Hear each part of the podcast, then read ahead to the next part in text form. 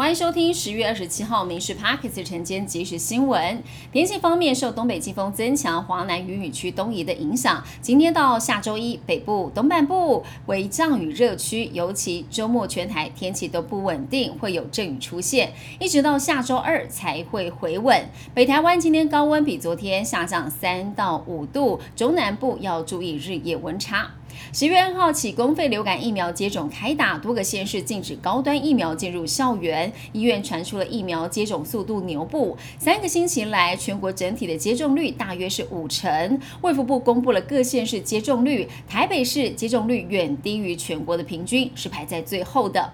总统参选人郭台铭力拼百万连数，但检调获报，桃园地方信仰中心莲华寺的董事长疑似以一份三百元的价格找亲信跟庄脚来帮忙连数，三人在讯后遭收押禁见。检调也发动了第二波的搜索，带回六人，其中有两名被告，分别是以三十万、十万交保。台积电创办人张忠谋近日回到母校美国麻省理工学院来演讲，谈到了半导体制造领先地位跟国家经济发展的状况有关。他也表示，美中关系相对紧张，晶片是美中竞争的领域之一，也强调没有国家安全，我们将失去一切，失去珍惜的一切。无论如何，都要避免冷战。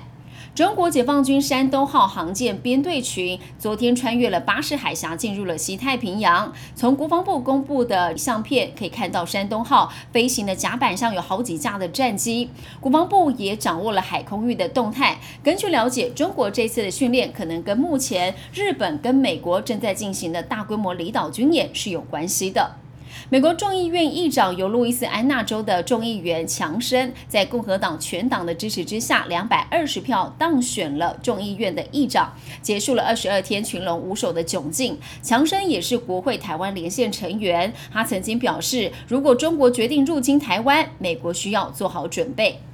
中风严重者的家庭经济负担平均一年增加五十到一百万元，但只要把握黄金治疗时间，有机会恢复到正常上班。健保署在十月放宽了中风溶栓从三小时内使用延长到四点五小时之内，十一月一号起再放宽给付的对象，经过动脉机械取栓从发生中风八个小时之内延长到二十四小时，而溶栓跟取栓放宽给付对象，两者相加预估一年多两千多多人。可以受惠。